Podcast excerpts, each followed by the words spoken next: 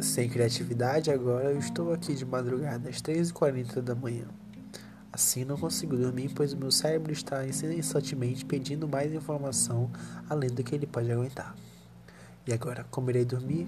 Se você passa por isso, deve saber que diariamente ou constantemente lida com as impulsões do seu cérebro de requer mais informação. Então fique comigo se você gostaria de saber como, poder, como pode aproveitar melhor o seu tempo e aproveitar melhor o seu dia.